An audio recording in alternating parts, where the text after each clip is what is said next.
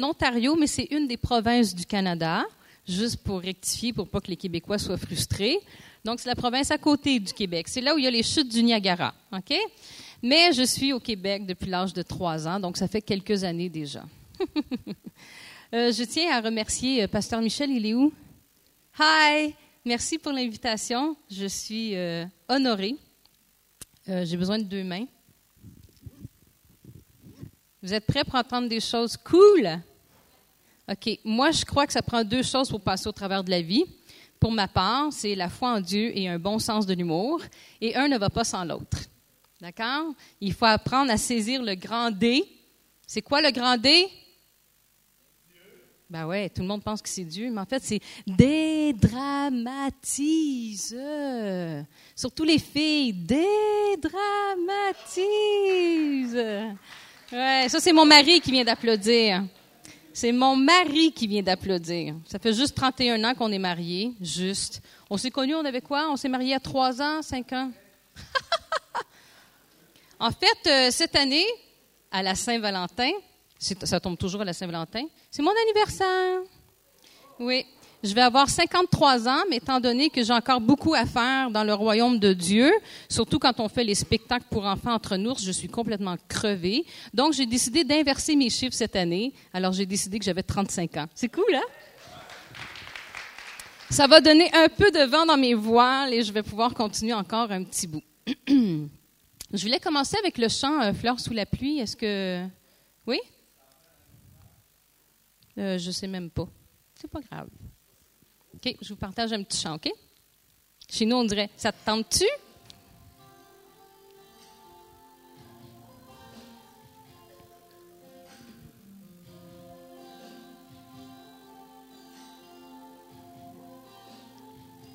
Tu es le seul, nul autre que toi ne me remplit et me donne à boire de ton puits, mais il y a une faille par où l'eau semble s'écouler. Une fois de plus, la crainte veut m'envahir. Alors sans force, je crie à toi. Me voici, Seigneur, je suis prête à être brisée pour éclore comme une fleur sous la pluie. Dis-moi ce que je dois faire pour mourir afin de vivre au-delà de mes souffrances comme une fleur sous la pluie.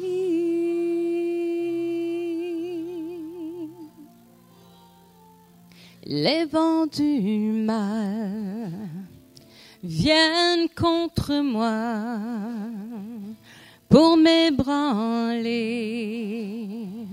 me croyant en sécurité, mais mon cœur s'éloigne bien trop aisément. Difficile pour moi d'avouer mes torts et te donner tous mes trésors. Me voici encore, je suis prête à être brisée pour éclore comme une fleur sous la pluie. Dis-moi ce que je dois faire pour mourir afin de vivre au-delà de mes souffrances comme une fleur sous la pluie. Seigneur, tu m'as sondé, tu sais quand je me lève et quand je dors. Toi seul connais tous mes secrets, même les ténèbres brilleront comme l'aurore, car tu regardes dans mon cœur. Me voici encore, je suis prête à être brisée pour éclore comme une fleur sous la pluie. Dis-moi ce que je dois faire pour mourir afin de vivre au-delà de mes souffrances comme une fleur sous la pluie.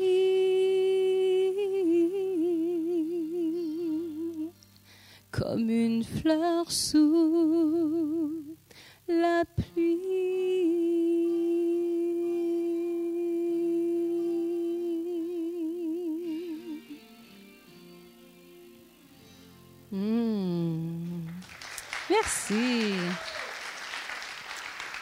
Ce soir, euh, je vais vous parler un petit peu de mon vécu.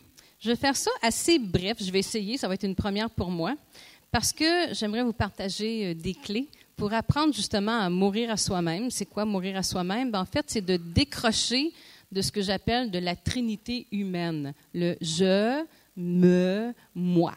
Hmm? et apprendre à s'accrocher à cette Trinité divine qui est le Père, le Fils et le Saint-Esprit, avec qui rien n'est impossible. Rien n'est impossible. Alors, mon nom, c'est Katie, mais mon nom complet, c'est Katharina Louisa Renzella. Ouais, c'est très québécois, hein? Alors, mon papa est d'origine italienne et ma mère, elle est acadienne, donc du Canada aussi. Mes parents se sont mariés. C'était un mariage euh, très turbulent dès le départ. Euh, ma mère avait 17 ans quand elle s'est mariée.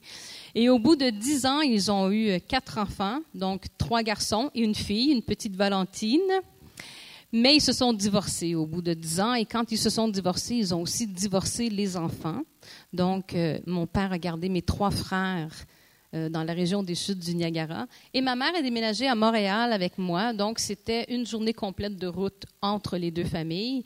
Pas besoin de vous dire que j'ai pas vu mes frères et mon papa souvent. Je peux même pas compter sur une main les fois que je les ai vus entre 3 ans et 15 ans.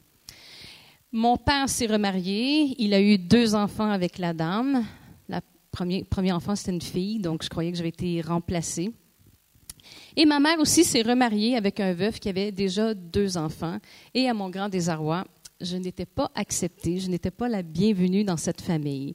Donc, déjà à l'âge de 5 ans, j'ai ma nouvelle famille, c'est le premier Noël, la nouvelle grand-maman arrive, elle donne des cadeaux aux enfants de mon deuxième père, mais pas à moi, parce qu'elle dit, mais toi, tu n'es pas ma petite fille. Donc, déjà à l'âge de 5 ans, mon cœur était complètement brisé j'avais perdu tous mes repères. J'ai perdu mon papa, mes trois grands frères, toute la familia, parce que les Italiens, ça se tient, n'est-ce pas? Donc, je me sentais abandonnée de ma famille et que du rejet de la deuxième. Et je n'avais pas ma place sur la planète. Même si j'avais juste cinq ans, j'étais de trop. Et j'ai vécu comme ça de cinq ans jusqu'à 15 ans. Et la majorité de mon temps, je l'ai passé, je l'ai vécu sous mon lit, dans mon garde-robe ou dans le placard dans le sous-sol, en dessous des escaliers, et j'avais une lampe de poche, et j'étudiais, j'étudiais, j'étudiais, juste pour rester saine, pour ne pas devenir folle, parce que j'ai vécu toutes sortes d'abus par les enfants de mon deuxième père. Je ne vais pas aller dans les détails ce soir parce que ce n'est pas ça qui est important. Tout ce que je vais vous dire, c'était mon état d'âme, dans quel état j'étais. Je dis toujours, j'étudiais pour pas devenir folle. Je suis un peu folle, mais je suis pas folle. Alors, les années ont passé et, c'était de plus en plus difficile pour moi. Et en plus, j'étais toujours malade et on me ridiculisait à l'école parce qu'à l'époque, je pense qu'il y avait juste deux enfants qui venaient de familles divorcées. C'est fou, hein? Donc, on était toujours pointés du doigt. En plus, j'avais un nom italien. Au Québec, c'est pas trop évident. J'avais jamais d'amis. J'ai jamais eu d'amis jusqu'à l'âge de 15 ans parce que j'avais peur des gens. Je me disais, si la famille est là pour t'abandonner ou te rejeter, imagine les étrangers, ils vont me tuer. Donc, j'avais peur des gens et je ne parlais à personne, aucun professeur, personne à l'école. J'étais vraiment renfermée. Je ne dirais pas que j'avais une mauvaise estime de moi, j'avais zéro estime de moi. Et à 12 ans, j'ai commencé à avoir des pensées suicidaires. Et la seule chose qui me tenait, je disais, je ne peux pas faire ça à ma mère. Alors, j'essayais de tenir bon encore un peu. À l'âge de 15 ans, j'ai essayé de devenir une rebelle. Je dis essayer, mais il n'y a aucun fibre, une fibre, un fibre de mon être qui est capable de devenir rebelle. C'était impossible. Je ne peux pas. J'étais trop une bonne petite fille et j'avais la crainte de Dieu. J'ai été élevée dans un environnement catholique et, j'aimais Dieu, même si je ne le connaissais pas. J'avais vraiment la crainte de Dieu. Alors là, à l'âge de 15 ans, j'arrive de l'école un après-midi et ma mère se promène de long à large comme ça avec une lettre sur elle et elle pleure et elle pleure Mon Dieu, tu m'as redonné mon fils, tu m'as redonné mon fils. Et mon frère aîné, qui avait maintenant 21 ans, il avait 9 ans au divorce, là il en avait 21, il a écrit une lettre à ma mère et ça débutait avec Chère maman. Il ne l'avait jamais appelée maman de sa vie. Ce que tu vas lire va être un choc pour toi, mais prends courage parce qu'on va tous les deux passer au travers. Et là, il explique qu'il est à l'université, il est en train d'étudier pour être médecin, et il a rencontré quelqu'un d'extraordinaire qui a bouleversé sa vie. Et son nom, c'est Jésus! Eh oui, il est à l'université. Et là, il disait, dans sa parole, ça dit, pardonne, tu seras pardonné, ne juge pas, tu ne seras pas jugé, ne condamne pas, tu ne seras pas condamné. Il dit donc, je tiens à te dire que je te pardonne de nous avoir abandonnés et je te demande pardon pour toute la haine que j'ai eue envers toi pendant toute ma vie. Et ma mère, elle était hystérique, pas besoin de vous dire comment est-ce qu'elle a pleuré. Je pense qu'elle a rempli un des lacs euh, au Québec.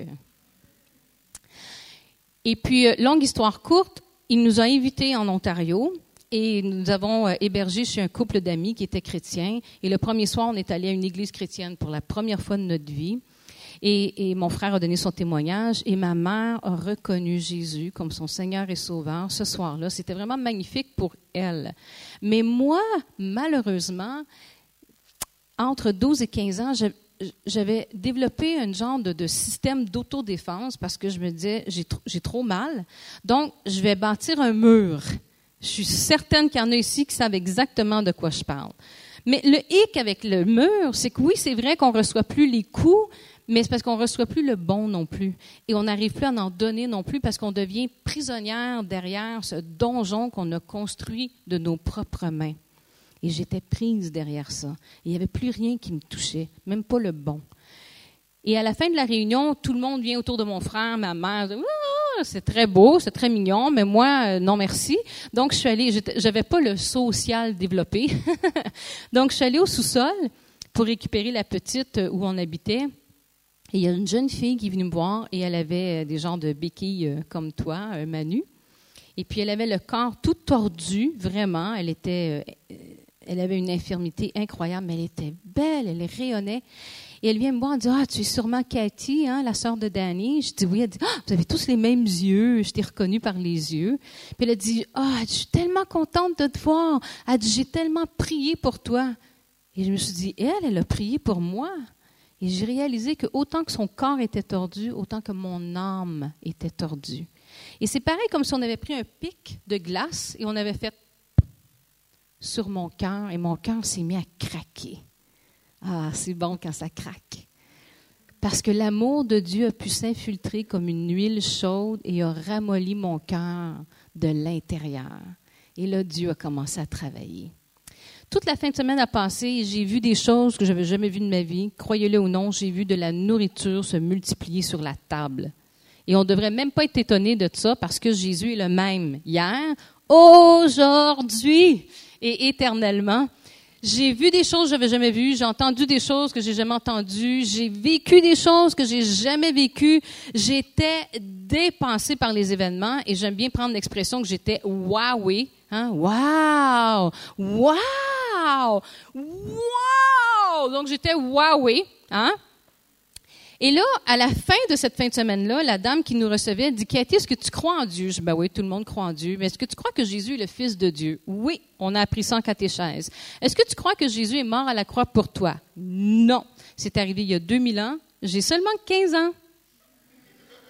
J'étais pas là. Et là, elle me dit Mais tu sais, Cathy, quand Jésus est mort à la croix, toi, tu étais dans son cœur. Et ça, ça m'a touché. Ça l'a transpercer mon âme. Ça me touche encore aujourd'hui, presque 40 ans de ça, parce que j'avais jamais été dans le cœur de personne, du moins c'est ce que je percevais. Je dis, mais je, il me semble que je suis même pas dans le cœur de mes parents, tu sais, mais là j'étais dans le cœur de Jésus.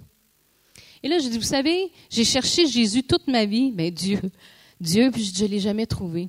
Je dis donc, il fait son affaire, je fais la mienne, et c'est cool comme ça.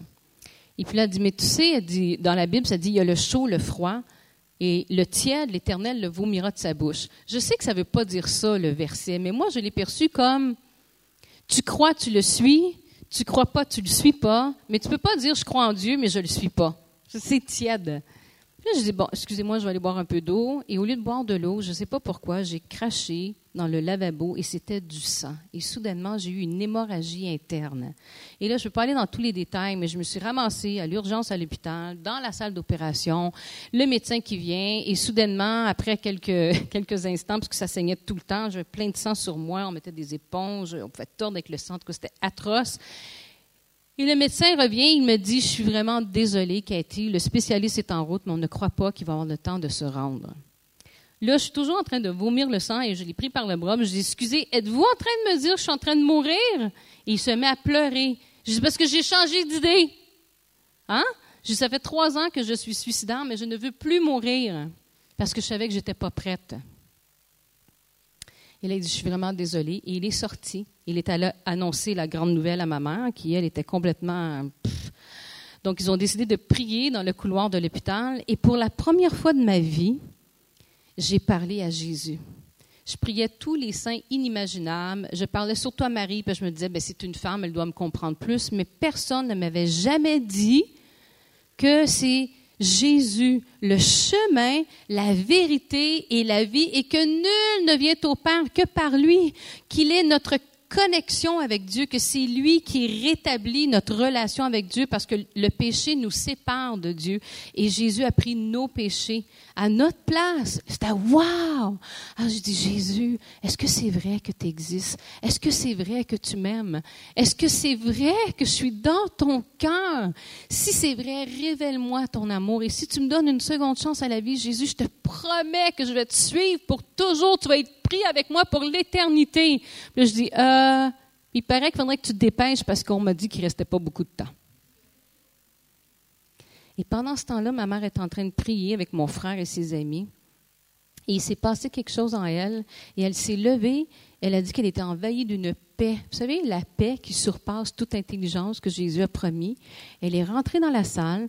Elle a juste mis sa main sur mon épaule. Puis elle a dit, Cathy, dans le nom de Jésus, guéris. Et l'hémorragie est arrêtée instantanément. Été miraculeusement guérie là, là, comme on dit chez nous. Ah, vous êtes habitués au miracle ici? Gloire à Dieu. Mais savez-vous qu'est-ce qu'il y a d'encore plus merveilleux?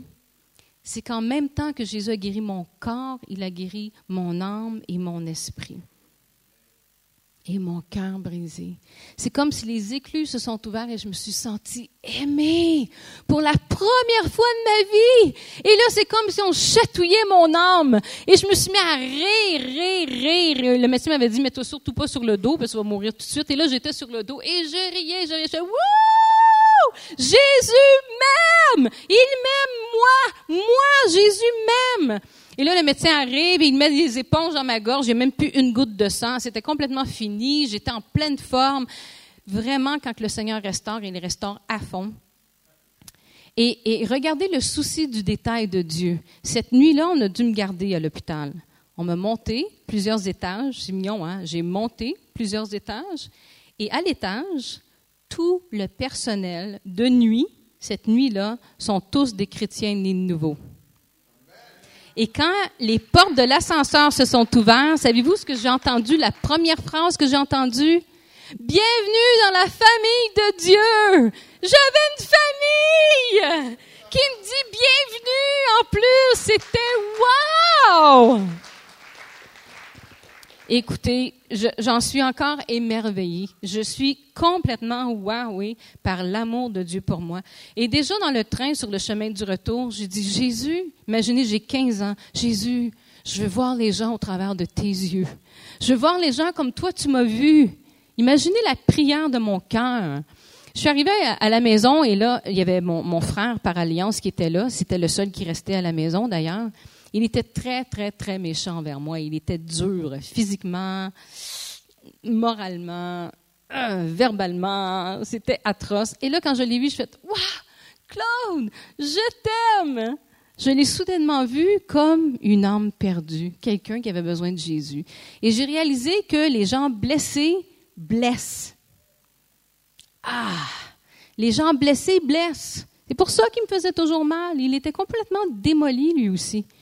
Et là, les, semaines et, les mois ont passé et c'était de plus en plus pire avec lui. Il est encore plus méchant, il est encore plus. Puis je me si tu savais combien je t'aime. Puis il disait, t'as aucune raison de m'aimer. Je dis, oui, j'en ai trois.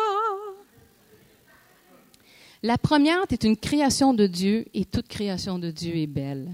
La deuxième, je déteste ce que tu me fais.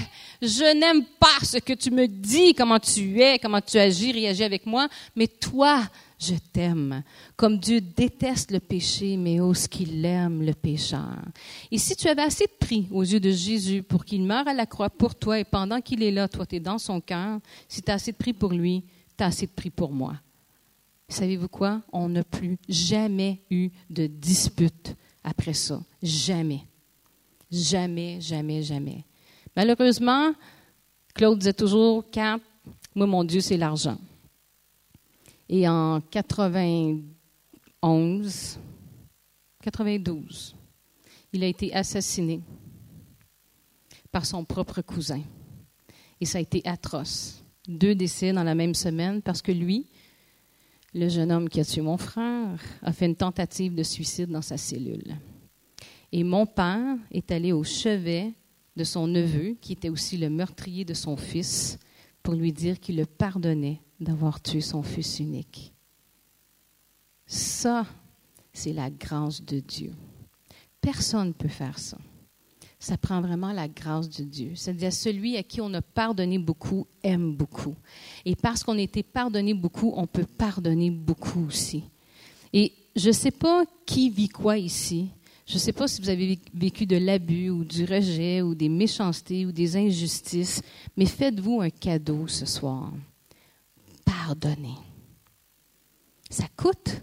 On pense que ça coûte. Quand on pardonne quelqu'un, ça ne minimise pas la faute. Ça n'excuse pas le transgresseur ou la personne qui vous a fait du mal. Tout ce que ça fait, c'est qu'on choisit de prendre le fameux tampon, on le trempe dans le sang de Jésus, puis on fait payer. Comme Jésus a fait pour nous. Et savez-vous quoi? La personne ne nous doit plus rien. Elle ne nous doit plus rien. Et si on ne pardonne pas, on donne le pouvoir à cette personne-là de continuer de nous faire du mal, même si la personne ne fait plus partie de notre vie. C'est fou, hein? Pour ma part, la personne qui m'a agressée, elle ne s'en souvient même pas. Et moi, ça m'a démoli pendant des années jusqu'à ce que j'apprenne à pardonner. L'autre, elle s'en souvient même pas. Et je lui donnais encore le pouvoir de continuer de me détruire. Ne donnez jamais ce pouvoir-là à personne. Et quand on pardonne, on libère toujours un prisonnier. Puis c'est une fois qu'on a pardonné qu'on se rend compte que le prisonnier, c'est soi-même. C'est spécial, hein? Fait que fais-toi un cadeau ce soir.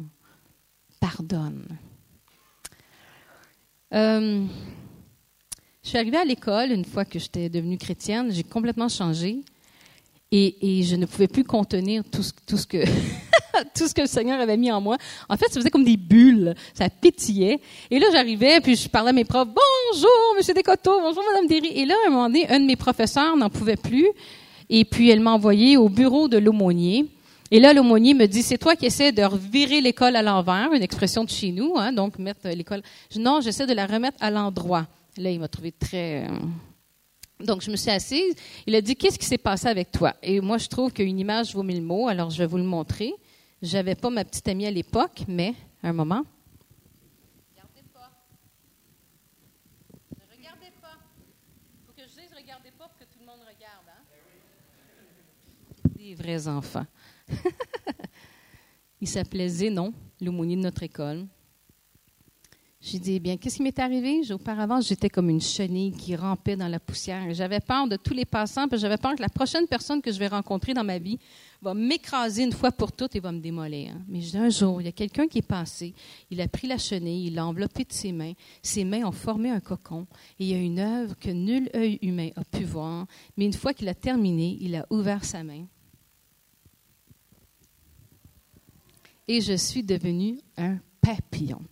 J'ai dit jamais plus je vais être la chenille qui rampe dans la poussière. Maintenant, je suis libre comme l'air. Et celui que le Fils a affranchi est réellement libre. Et là, je vais aller de fleur en fleur, donc de cœur en cœur, et partager ce que j'ai reçu de Dieu, parce que si je le garde, je vais exploser. Donc, je veux le donner, le donner, le donner. Et là, il, a dit, mais comment tu es devenu de la chenille au papillon? Donc, pour la première fois, j'ai partagé mon témoignage, mais j'ai dit, tout d'abord, c'est vous qui me l'avez demandé et je ne suis pas responsable des conséquences. Il dit, OK. Et là, je dis, il était une fois et je partage mon témoignage pour la première fois et à la fin, l'aumônier tend son bras comme ça. Il dit, Cathy, je croyais avoir servi Dieu toute ma vie. Il, il était proche de la soixantaine. Mais il dit, je viens de réaliser que je ne le connais pas présente-moi Jésus. Et on a prié ensemble. Il a reconnu Jésus comme son Seigneur et Sauveur personnel. Et là, c'est lui qui est passé de la chenille au papillon. Et il ne se contenait plus. Il est en train de révolutionner l'école. On avait des cours bibliques. En tout cas, c'était complètement fou. Et là, il a dit, il faut que tu viennes au camp des jeunes. Je dis, non, merci. En fin de compte, je suis allée. J'étais ce qu'on appelle de party pooper. Donc, c'est moi qui a euh, fracassé le party de la fin de semaine parce que j'ai partagé mon témoignage. Et de la quarantaine de jeunes de vos âges qui étaient là, il y en a une trentaine qui ont donné leur vie à Jésus, délivrés de la drogue, de l'alcool, euh, de l'homosexualité, euh, des abus qu'ils ont vécus. C'était extraordinaire. Et il y en a d'autres qui sont venus au Seigneur par la suite.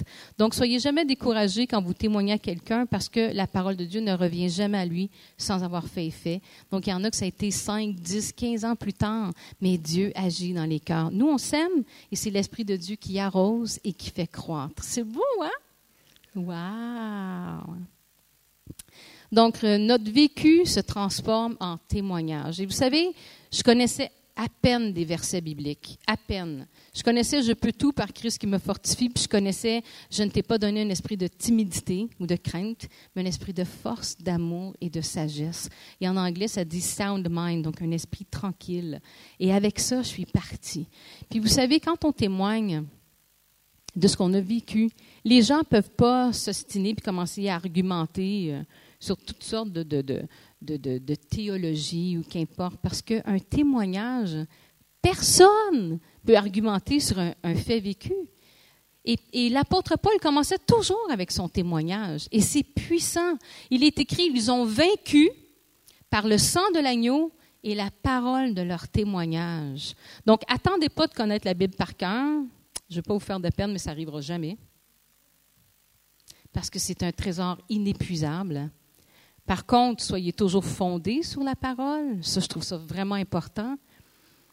Mais allez avec ce que vous avez. Partagez ce que vous avez reçu. N'ayez pas peur du rejet. Au contraire, les gens ont soif de Dieu. C'est juste qu'ils ne le savent pas encore. Ils ne le savent pas.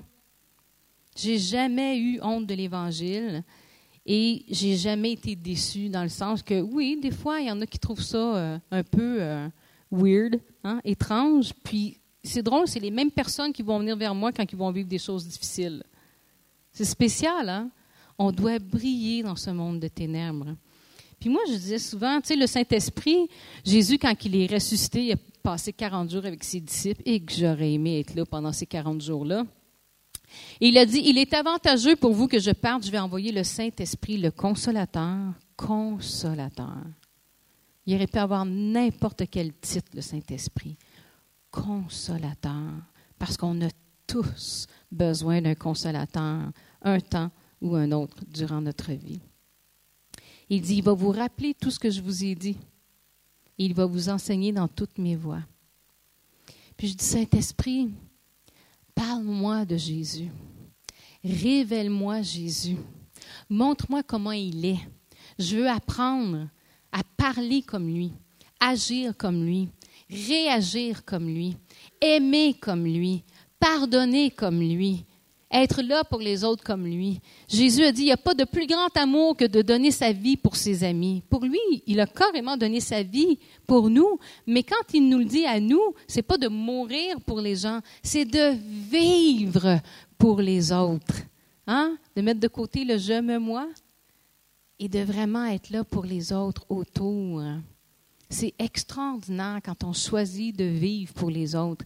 Et une des façons qui peut nous révéler comment est Jésus, c'est de lire la parole. Vous allez trouver ça banal, hein? mais je vous lance le défi. Pasteur Michel, vous m'en donnerez des nouvelles parce que vous irez lui donner un petit compte-rendu ou à moi direct si vous voulez, ça va me faire plaisir.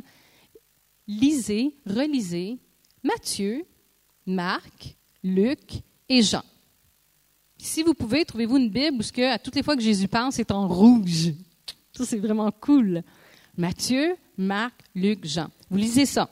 Une fois que vous avez terminé, vous relisez Matthieu, Marc, Luc, Jean. Une fois fini, vous relisez Matthieu, Marc, Luc, Jean. Je vous garantis que votre marche chrétienne va changer. Savez-vous pourquoi? Qui s'assemble se ressemble. Si on se tient avec Jésus et on apprend à le connaître, qui il est et comment il est, ça va refléter sur nous. Est-ce que c'est déjà arrivé que vous fréquentez une amie, puis à un moment donné, vous riez comme elle, ou on prend les mêmes mimiques, ou les mêmes, les mêmes patois, ou les mêmes... Qui s'assemble se ressemble? Ça serait-tu cool de commencer à ressembler à Jésus? Et quand on va dans, un resto, nous on appelle ça euh, un grease joint là, en anglais, là, où ils font de la friture. Hein, vous rentrez dans un resto qui font de la friture. Vous sentez quoi quand vous ressortez? La friture. Fait imaginez si vous passez du temps avec Jésus, vous allez sentir quoi quand vous allez quitter sa présence? On va sentir le bon parfum de Christ, un parfum de vie. Et c'est aussi simple que ça. C'est aussi simple que ça. Ah. Donc, moi, je vous encourage vraiment à lire la parole. Dans Josué 1.8, ça dit euh, Je sers ta parole dans mon cœur afin de ne pas pécher contre toi. Puis combien de fois que le Seigneur dit Fortifie-toi et prends courage. Il est écrit Garde ton cœur plus que toute autre chose, car de lui viennent les sources de la vie. Il est écrit à celui qui est ferme dans ses sentiments, surtout les filles, à celui qui est ferme dans ses sentiments, tu assures la paix. La paix parce qu'il se confie en toi. J'ai toujours dit qu'il avait dit la paix deux fois juste pour moi, là. La paix parce qu'il se confie en toi. On peut tout donner à Jésus. Mais on a notre part à faire. Il faut garder notre cœur. Il faut mettre notre armure comme dans Éphésiens 6. Il faut, il faut être ferme dans nos sentiments. Il faut se décharger sur lui de tous nos soucis. Quand il dit Venez, vous tous qui êtes fatigués, chargés, et je vous donnerai du repos. On a notre part à faire. Êtes-vous encore là? D'accord. J'ai une petite carte, euh, vous avez sûrement déjà vu ça euh, sur Internet. C'est un petit chaton qui se regarde dans le miroir et il voit un immense lion. Avez-vous déjà vu ça? C'est trop, trop mignon. J'aime tellement cette image-là. Parce que l'ennemi de notre âme rôde autour de nous comme un lion rugissant, cherchant qui il va dévorer. Mais dans une autre version, ça dit cherchant qui se laissera dévorer. Pas pareil, hein? Et j'ai appris euh, dans un genre de petit euh, un reportage qu'il faisait sur les lions. C'est très impressionnant le rugissement d'un lion, mais la seule chose qui fait taire le rugissement d'un lion, c'est le rugissement d'un autre lion. Il faut réaliser que nous avons en nous le lion de Judas, Jésus. Donc, même si nous, on a des limites, puis on a des manquements, puis on est faible, plus grand celui qui est en moi que celui qui est dans le monde. Et quand l'ennemi de mon âme vient autour de moi et qu'il rugit, t'es pas capable, t'es pas assez bonne, t'es pas à la hauteur, t'es pas un exemple, eh bien, je laisse rugir en moi le lion de Judas. Et comment est-ce que Jésus a répondu à l'ennemi dans le désert? Toujours par il est écrit. Il commençait pas à argumenter avec, avec Satan, avec des démons, c'est toujours il est écrit. Donc voilà l'importance de connaître la parole. Vous savez, j'ai passé par toutes sortes d'épreuves dans ma vie, toutes sortes, toutes sortes de maladies. En fait, j'ai été malade toute ma vie. Ça fait trois ans que je suis en santé. Quatre ans, la quatrième année. Wouhou! Ouais, ouais, ouais. Mais j'ai passé par toutes sortes de choses. Euh, c'est rendu quand on me demande le bilan médical, c'est comme avez-vous comme une demi-heure, tu sais? J'ai été comme euh, patchés, hein, un peu partout. Et dernièrement, en 2005, j'ai eu le cancer et ça a été très, très difficile avec euh, la chirurgie, chimio, radiation. Euh, ça a été très, très, très, très dur. Mais ce que j'ai appris au travers de mes épreuves, si on choisit de ne pas les gaspiller, ça devient des perles comme le grain de sable qui rentre dans l'huile et qui l'irrite. Ça fait mal, ça fait mal. Elle pense qu'elle va mourir de douleur. Et soudainement, ou plutôt après quelque temps, ça devient une perle. Et le Seigneur m'a montré que si je choisis de ne pas gaspiller mes épreuves, si je choisis de ne pas regarder mon petit nombril, oh, pauvre petit moi est tombé dans cette spirale d'apitoiement qui me tire vers le bas, mais que je dis, Seigneur, qu'est-ce que j'ai à apprendre au travers de ça? Et, je veux partager mes perles. Et pour ceux qui étaient ici, je crois que c'est l'an dernier, octobre en 2012, je crois, on était ici pour partager le concert Lueur d'espoir. Et c'est devenu une source d'encouragement pour les gens, justement, qui passent au travers du cancer ou des temps difficiles. Et ils ressortent tous avec une lueur d'espoir en Dieu. Ne gaspillez jamais ce que vous avez vécu. Que vous avez passé au travers de la drogue ou de l'abus ou de la dépression ou des pensées suicidaires. Vous n'avez pas vécu ça pour rien. Servez-vous-en. Notre fils a 26 ans, Nicolas, et à l'âge de 18 ans, c'est là que j'ai eu le cancer on, a fait une association avec quelqu'un, mais qui était vraiment malhonnête et on a presque tout perdu. Ça a été un gros coup. Notre église venait d'éclater. Nicolas avait perdu tous ses amis. Et en plus, il commençait le cégep, euh, sa technique policière, et c'était très, très difficile. Et, et c'était épreuve après épreuve après épreuve. Et à un moment donné, il a commencé justement à être tiré vers le bas.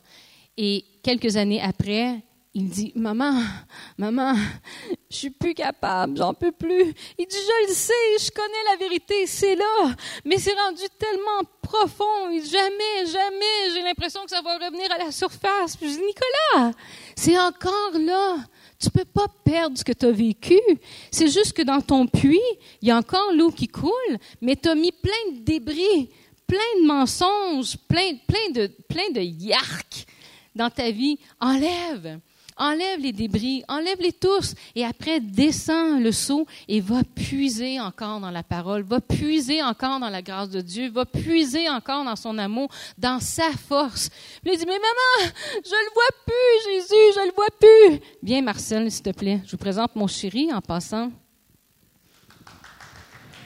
Ouais. Quand l'humilité a passé, il était parti prendre un café. Alors, on imagine que Marcel et Jésus, ah, ça, ça lui fait plaisir. Alors, Nicolas disait, mais maman, je le vois plus, Jésus, je le vois plus. Je dis, c'est sûr, Nicolas, que tu ne le vois plus. C'est sûr, parce que garde. Mais il est où, Jésus, maman, je le vois plus? J'ai dit, mais c'est parce que tu lui as tourné le dos. Jésus a dit, voici, je suis avec vous à tous les jours, jusqu'à la fin du monde. Bonne nouvelle, la fin du monde n'est pas encore arrivée. Et Jésus n'est pas un homme pour mentir. Donc, il est vraiment avec toi à tous les jours de ta vie, même si tu lui as tourné le dos. Lui n'a pas changé de place. J'ai dit, Nicolas, tout ce que tu as à faire, c'est un 180 degrés. Bonjour, Jésus. Tu vas arriver le nez dans sa poitrine. Puis je dis, écoute, tu vas entendre son cœur battre. Et à chaque battement, tu vas entendre, je t'aime, je t'aime, je t'aime, je t'aime. Il est comme ça, Jésus. J'ai dit, tu à une prière de revenir, Nicolas. Puis ça peut être un mot, parce qu'on parle souvent anglais à la maison. J'ai one word. One prayer away, one word. Il dit quoi? Au secours! Au secours! Et il l'a fait. Et savez-vous quoi? Dieu dit, ne pensez plus aux événements passés. Ne considérez plus ce qui est ancien. Voici, je vais faire une chose nouvelle. Sur le point d'arriver, ne la connaîtrez-vous pas? Je mettrai un chemin dans le désert et des fleuves dans la solitude. Pourquoi? Parce que je connais les projets que j'ai formés sur toi, dit l'Éternel. Des projets de paix et non de malheur, afin de te donner un avenir et de l'espérance. Pourquoi? Parce que tu as du prix à mes yeux, parce que tu es honoré et que je t'aime. C'est ça la parole de Dieu. Et c'est ce qu'il dit à chacun de vous ce soir. C'est précieux, hein? En neuf mois, neuf mois, Nicolas a fini sa formation comme policier. Il commençait sa carrière euh, à la Sûreté du Québec. Il a rencontré la femme de sa vie. À sa grande surprise, c'était son ami d'enfance qui était là tout le temps. il, a quitté le nid familial pour aller à 7 heures de route, complètement dans le nord du Québec. Il a fait construire sa maison. Il est revenu pour se marier et il est reparti. En neuf mois. Ça a été hallucinant. Et là, à un moment donné, il me disait, maman, il me semble que je suis un petit peu étourdi. Tu as vécu en neuf mois ce que beaucoup vivent en neuf ans. Et parfois, c'est comme ça que Dieu agit. Quand on perd du temps, on, est de, A à Z. Nicolas, si tu es supposé d'être rendu à la lettre G, puis que tu es seulement qu'à D, tiens-toi, mon grand, chez nous, on dit attache ta tuque avec de la broche. Donc, attache ton bonnet avec, avec un, filet de fer, hein, parce que ça va brasser, ça va aller vite. Wouhou! Et c'est exactement ce qui est arrivé en neuf mois. C'était comme, wouh, toute sa vie a changé parce que Dieu l'a pris de D à G, hein, comme ça, pouf!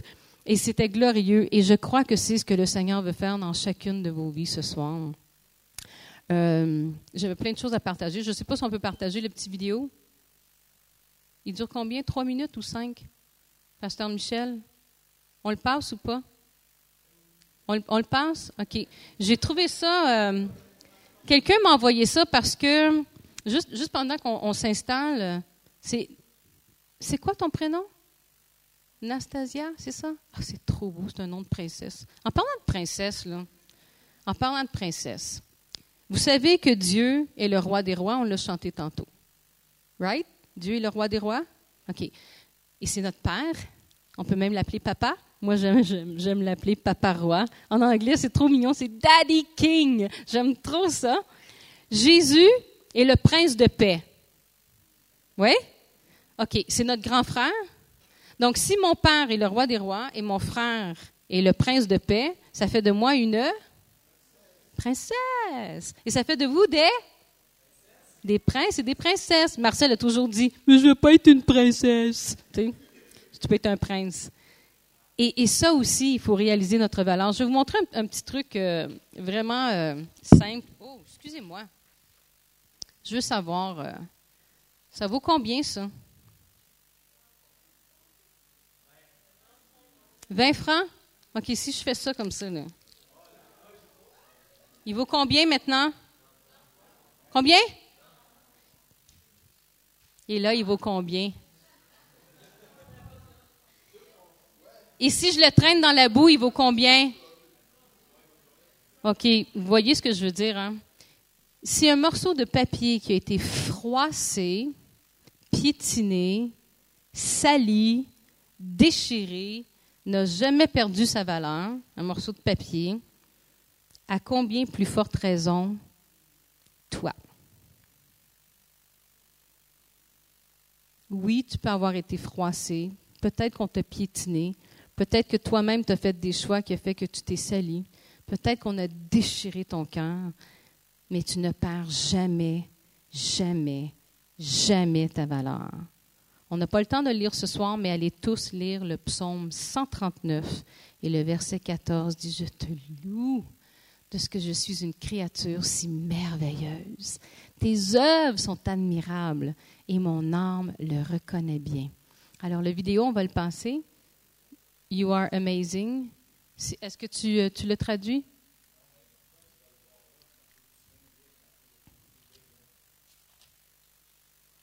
Mais est-ce que c'est toi qui le traduis ou c'est moi qui lis?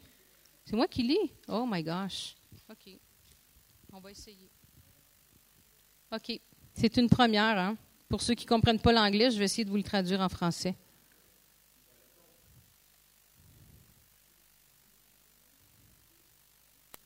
C'est au féminin, mais on peut le prendre au masculin aussi, OK? Donc, ça dit qui tu es.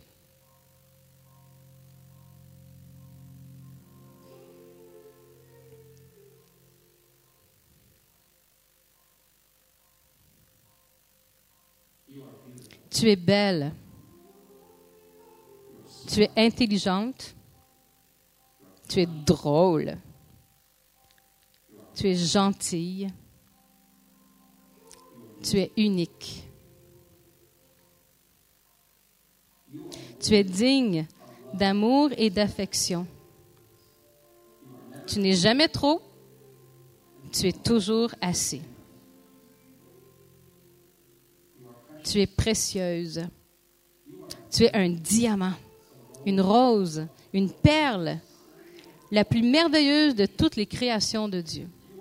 Tu vaux plus que tu ne peux imaginer. Tu vaux plus qu'un chiffre sur la pesée, ou produit de beauté utilisé, ou la marque de tes souliers, ou par combien de filles souhaiteraient être toi et combien de gars souhaiteraient être avec toi. Tu as plus de prix que tes vêtements ou que tes notes d'examen. Tu vaux plus que toute chose sur la terre parce qu'aux yeux de ton Seigneur Dieu, tu es aimé et vaut la peine de mourir pour. Qu'importe ce que tu penses que tu es, que tu es un top modèle ou que tu fais de la poterie avec grand-maman, que tu es sur la super liste ou pas de liste, que tu es première de classe ou que tu as abandonné l'école, que tu sois la Miss Popularité ou que tu n'as jamais appelé quelqu'un un ami, que tu t'aimes ou que tu aimes la vie, ou que tu peux même pas te regarder dans le miroir et tu as l'impression que ta vie s'écroule, que tu sois une championne ou que tu sois dans la défaite, qu'importe qui tu penses que tu es, la réalité est que tu mérites que quelqu'un donne sa vie pour toi. Tu es forte, tu es capable. Regarde les femmes de la Bible, c'est des femmes qui ont changé le monde. Et au-dedans de chacune de vous, il y a cette femme avec la même puissance et la même force et la même capacité de changer le monde.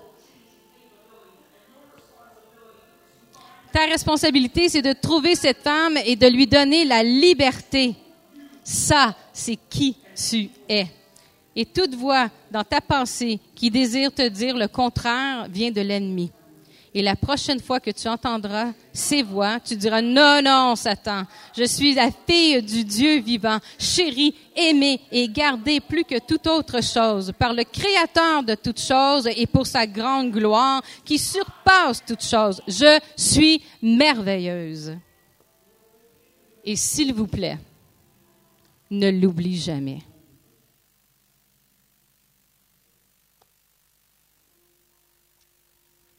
S'il vous plaît, ne l'oublie jamais. Hmm. J'ai euh, une lettre d'amour du Père ici. C'est un peu long pour le lire, mais à chaque phrase, il y a un verset. Donc, je, te connaissais avant même que tu sois conçu dans Jérémie 1.4. Je t'ai choisi au moment de la création. Éphésiens 1.11. J'en ai seulement quelques copies, mais pour ceux qui veulent réaliser davantage leur valeur, vous viendrez me voir. J'en ai quelques copies. Sinon, on pourrait peut-être en faire ici. Je ne sais pas s'il y a un, copieur, mais vous êtes précieux. Vous êtes précieuse. Et peut-être il y en a qui ne le ressentent pas ce soir. Alors, j'aimerais terminer avec le chant euh, Volonté.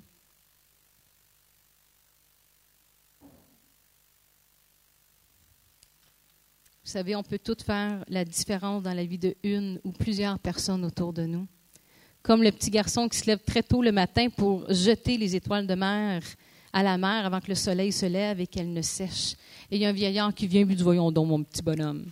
Penses-tu vraiment que tu peux toutes les sauver avant que le soleil se lève? Il y en a des centaines, voire des milliers. Il dit oh, Non, monsieur, je ne peux pas toutes les sauver. Mais pour elle, il la lance dans l'eau. Je fais toute la différence. Vous pouvez faire toute la différence dans la vie de une ou plusieurs personnes autour de vous. Ne soyez pas conformes au siècle présent. Osez faire la différence. Quelqu'un attend d'entendre ce message d'espoir qui sont précieux, qu'elle est précieuse, et ça doit sortir de votre bouche. Ça doit sortir de votre bouche. Osez faire la différence. Vous pouvez changer ce monde.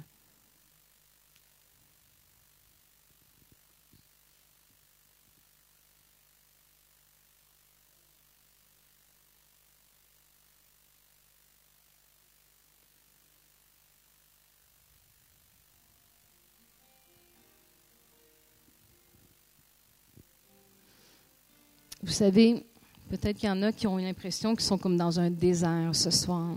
J'ai une bonne nouvelle. Vous êtes à la bonne place. Dans la parole, Dieu dit, je la conduirai au désert et je parlerai à son cœur. Wow! Vous savez, Jésus lui-même, après son baptême, est allé dans le désert. Il a été conduit par l'Esprit pour aller dans le désert. Et là, il a gagné tous les combats. Il est sorti plus que vainqueur. Et ça dit qu'il non seulement il était conduit par l'Esprit, mais là, il était revêtu de l'Esprit, rempli de l'Esprit.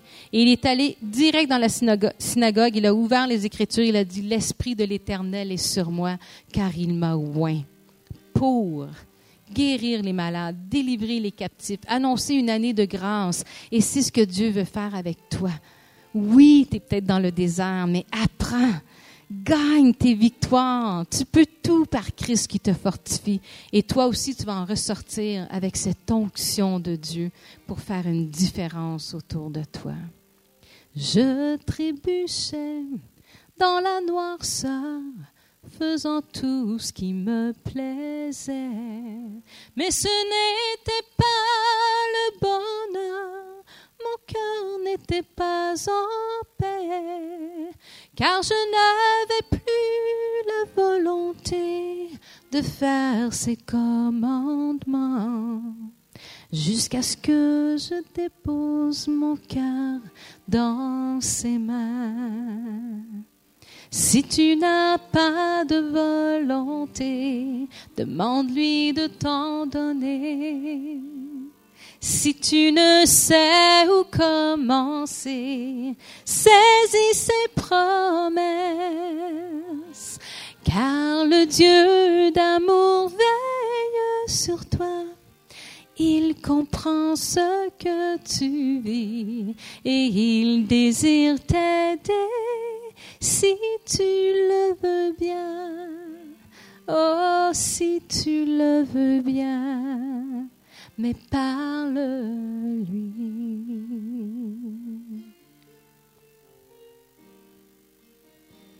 Les choses auxquelles je tenais ne m'apportaient que des espoirs.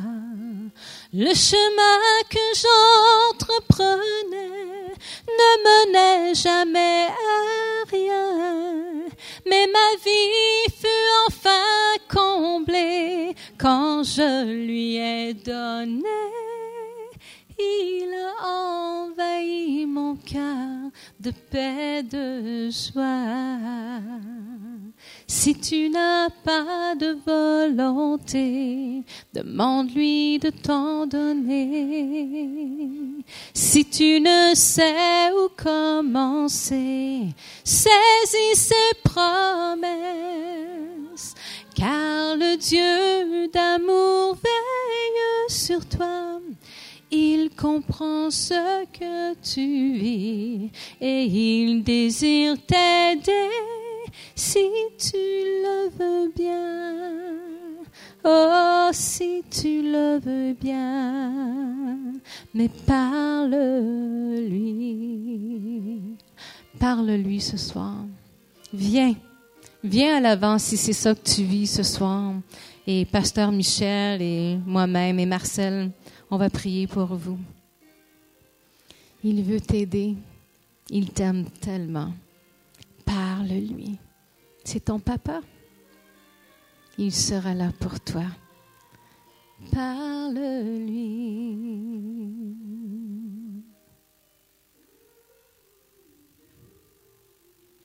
Jésus t'aime.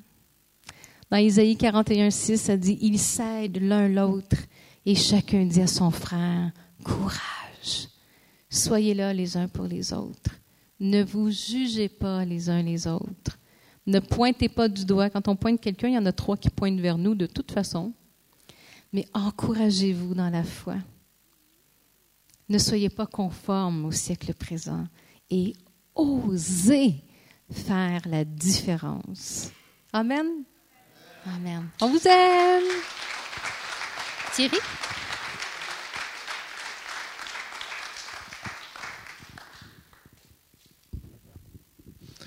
OK. Amen. Merci beaucoup pour euh, ce témoignage. Il y a beaucoup de choses euh, qui ont été dites. Je demanderais au groupe louange de comme venir euh, ici. Je sais bien qu'il y avait encore un chant qui était prévu et je voudrais comme donner l'occasion peut-être à l'un d'entre vous, si vous désirez quand même encore répondre à ce témoignage.